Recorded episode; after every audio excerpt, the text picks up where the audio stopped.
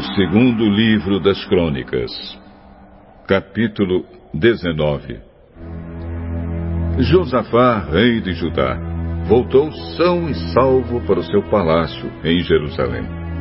O profeta Jeú, filho de Hanani, foi encontrar-se com o rei e disse: Por que é que o Senhor ajuda os maus e é amigo dos inimigos de Deus?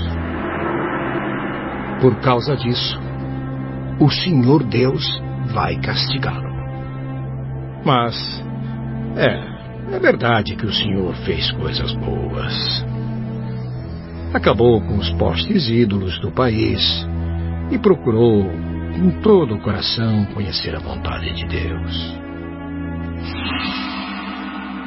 Josafá continuou morando em Jerusalém, mas tinha o costume de visitar o povo no país inteiro desde Berseba, no sul, até a região montanhosa de Efraim, no norte. Ele fez com que o povo se voltasse para o Senhor, o Deus dos antepassados deles. Colocou juízes em todas as cidades de Judá, protegidas por muralhas, e lhes deu a seguinte ordem: Tenham cuidado quando decidirem algum caso, pois o que vocês fazem é em nome de Deus o Senhor, e não em nome de criaturas humanas. E quando julgarem as questões, Deus estará com vocês. Portanto, respeitem a Deus e tenham cuidado com o que vão fazer.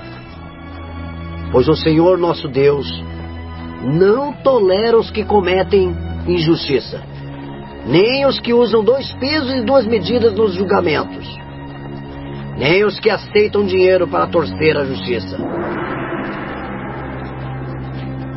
Em Jerusalém, Josafá colocou alguns levitas, sacerdotes e chefes de famílias para julgarem os assuntos religiosos e as causas dos moradores da cidade. E lhes deu a seguinte ordem: Cumpram com honestidade todos os seus deveres para com Deus o Senhor, respeitando e obedecendo-lhe com todo o coração. Quando os seus patrícios das cidades de Judá apresentarem a vocês causas de morte ou qualquer caso de desobediência às leis, estatutos e regulamentos, avisem a eles que não cometam pecados contra o Senhor, a fim de que ele não castigue vocês e os seus patrícios. Se derem esse aviso, vocês não serão culpados. O grande sacerdote, Amariá, terá a última palavra nas questões religiosas. E o governador de Judá, Zebadias, filho de Ismael, terá a última palavra em casos não religiosos. Os levitas ajudarão nos serviços do tribunal. Coragem, pois, e mãos à obra e que o Senhor Deus esteja com os que fazem o que é direito.